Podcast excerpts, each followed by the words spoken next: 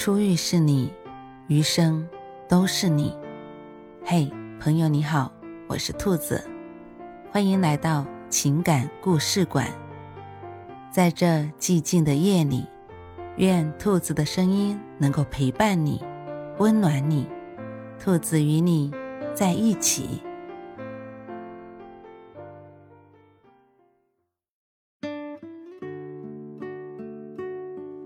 有一种糟糕的婚姻叫绝不吵架。在婚姻里，勇敢的表达自己的想法，开心不开心都告知对方，彼此坦诚，才有互相携手继续走下去的勇气。我是嫁给《大话西游》里的唐僧了吗？人到中年的小苏和子妍是大学同学，当时小苏在中文系读大二。子言是计算机专业的研究生，两个人在校园舞会上一见钟情，开始了浪漫的恋爱。和很多毕业就分手的校园情侣不同，毕业后两个人努力留在同一个城市，结婚安家生子。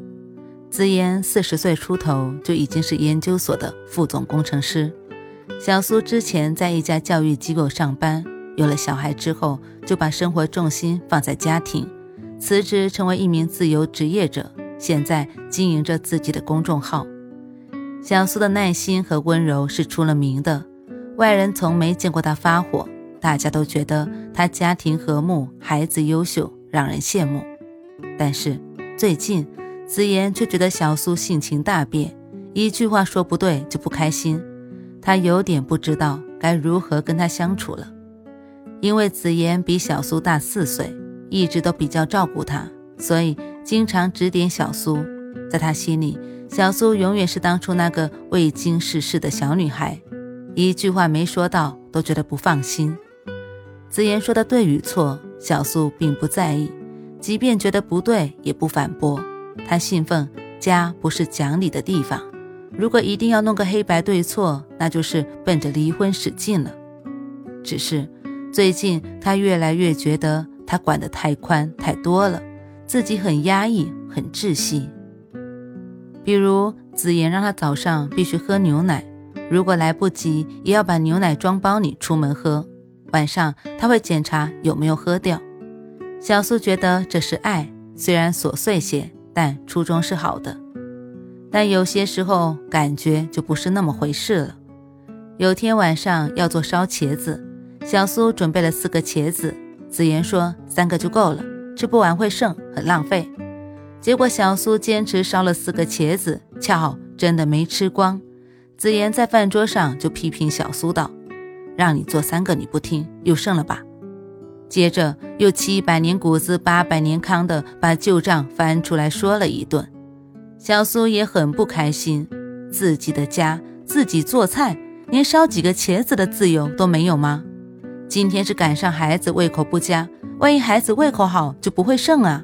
再说了，不过多烧一个茄子，至于没完没了吗？我这是和《大话西游》里唐僧外加高中班主任结婚了吗？离，不伺候了。刚结婚的时候，小苏认为这是在意和关心，还觉得甜蜜。后来随着孩子长大，家务增多，工作变忙。小苏做错一点事情，子言都会翻出以前的事情说一遍，经常让小苏感觉心里有一团火，腾的一下烧起来。多少次想发火吵架，他都忍了，因为他觉得当着孩子的面吵架是绝对不能做的事。但这次他感觉自己心里那颗炸弹被点燃了，多年积攒的怨气再也按不住了。他迫切的想逃离这场婚姻，结束这种被人唠叨、嫌弃的生活。子言却觉得莫名其妙，都是生活琐碎，至于发这么大火吗？他怀疑小苏是不是提早进入更年期了。这是一对外人看来特别和睦的夫妻，但是他们之间完全不知道对方的感受，以为自己的做法是对方接纳、认可的，日积月累。负面情绪就会产生，并且在某一时刻爆发。眼看着离婚就要成真，子妍坐不住了，她找朋友联系到了我，拉着小苏一起约了一场夫妻咨询。婚姻是一场修行。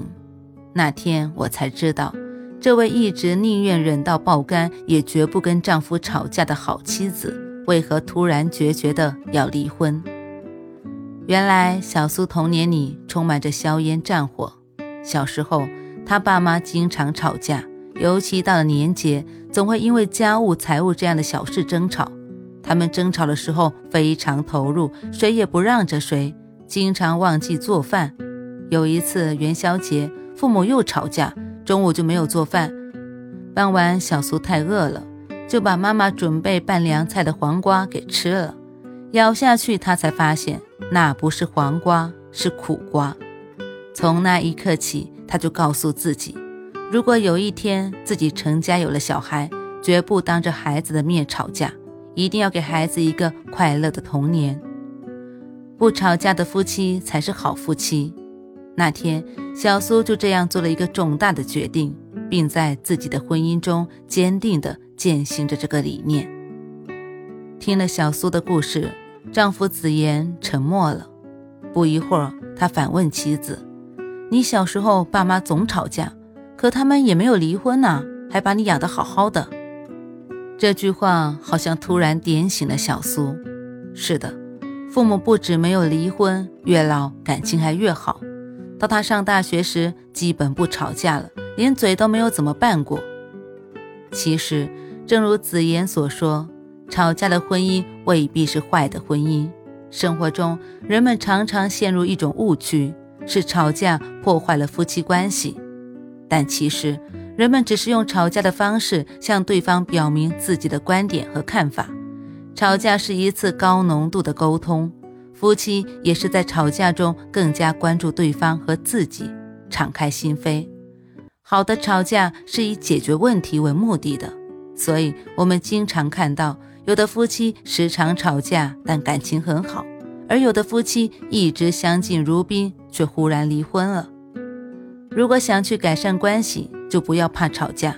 那种不吵架却又积累着负面情绪的婚姻，就好像被植入一颗定时炸弹。不知道什么时候就引爆了，后果不堪设想。其实，优质的吵架可以净化情绪。吵架的姿态可能不够优雅，但是往往夫妻在吵架的过程中说出自己的心里话，是一种真实的情绪表达，也是彼此真正了解对方的过程。无论争吵过程和结果如何，都对这段关系起到了一个净化负面情绪的作用。这就好像做了一次高强度的心灵按摩，虽然有些疼，但过后也会有一种非常舒服的感觉。看似因为鸡毛蒜皮的小事吵架，其实都是日常生活中压抑情感的一次泄洪，可以避免更大洪灾的发生。在小苏的童年里，父母经常吵架，给他非常不好的感受，于是，在他潜意识里下了一个断言：吵架是不好的。有害的，在下这个断言时，小苏受到当时认知和阅历影响。毕竟，一个小孩子的世界非黑即白，很难对事情做出全面客观的判断。但这个错误的断言却深深刻在小苏的潜意识里，并影响着他以后的情感模式和一言一行。其实，我们每个人在童年都受到过来自父母的伤，或大或小。或轻或重，但成年后，我们要学会与自己的潜意识和解。要怎样做呢？以小苏举例吧，在合适的时候，他可以告诉自己：小时候爸妈虽然吵架，但是他们依然很依赖对方，怎么吵都舍不得离开这个家庭。吵架只是他们交流沟通的一种方式，这种方式虽然姿态上不好看。但让他们更加彼此了解，卸下伪装，看到对方真实的需要，体谅对方的想法。所以，在婚姻里勇敢地表达自己的想法，开心不开心都告知对方，彼此坦诚，才有相互携手继续走下去的勇气。